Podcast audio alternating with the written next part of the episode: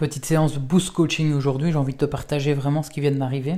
Euh, je finis une séance de sport et, pour être honnête, ça fait trois jours que j'arrivais pas à m'y mettre. Je sais que j'ai en plus j'ai le temps, donc j'ai plus d'excuses. Je dois m'y mettre, je devais faire cette séance de sport et euh, ça n'arrivait pas. Et aujourd'hui, là maintenant que je l'ai, que finalement je suis passé à l'action, j'ai remarqué qu'il y avait deux étapes qui font qu'on ne va plus procrastiner. Et, euh, en fait, c'est ce déclic, je l'ai eu il y, a, quelques mois, où je suis allé suivre une conférence d'un coach qui était coach sportif et qui aidait les entrepreneurs à utiliser les stratégies de sportifs pour euh, développer leur business.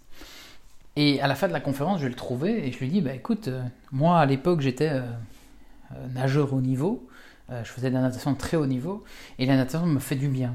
Mais là aujourd'hui, je n'arrive plus à m'y remettre parce que je me dis ok, il faut que je me fasse mal pour que ça devienne un plaisir, etc. Et là, il m'arrête et il me dit non, le problème, c'est que tu penses que tu dois te faire mal. Imagine-toi, mets-toi dans un état d'esprit où c'est positif de faire ce que tu as envie de faire. Et donc c'est ça la, première étape, c'est quand vous avez une tâche à réaliser et, qu'on ne sait pas trop euh, et qu'elle nous ennuie, etc., pensons au résultat final.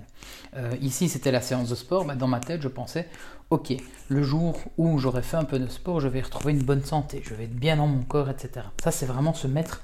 Euh, au résultat, à l'objectif final. Pareil dans ton business. Dans ton business, il y a une tâche que tu dois faire, mais pense au résultat qu'elle pourrait avoir derrière. Donc ça, c'est vraiment la, première chose, c'est de visualiser l'objectif de la tâche que tu n'arrives pas à faire. La deuxième chose, c'est qu'effectivement, on voit l'objectif, on se dit, ouais, ok, avant de perdre tous ces kilos, avant de redevenir le nageur que j'étais à l'époque, avant de finir cette grande tâche, il y a beaucoup trop de choses à faire, je ne sais pas quoi faire. Et donc le deuxième conseil, la deuxième étape à réaliser, c'est de se mettre une première action, toute facile, une petite action qui va faire en sorte de te mettre un pas en avant vers cet objectif, vers euh, le passage à l'action de cette, euh, de cette activité. Je vais prendre un exemple.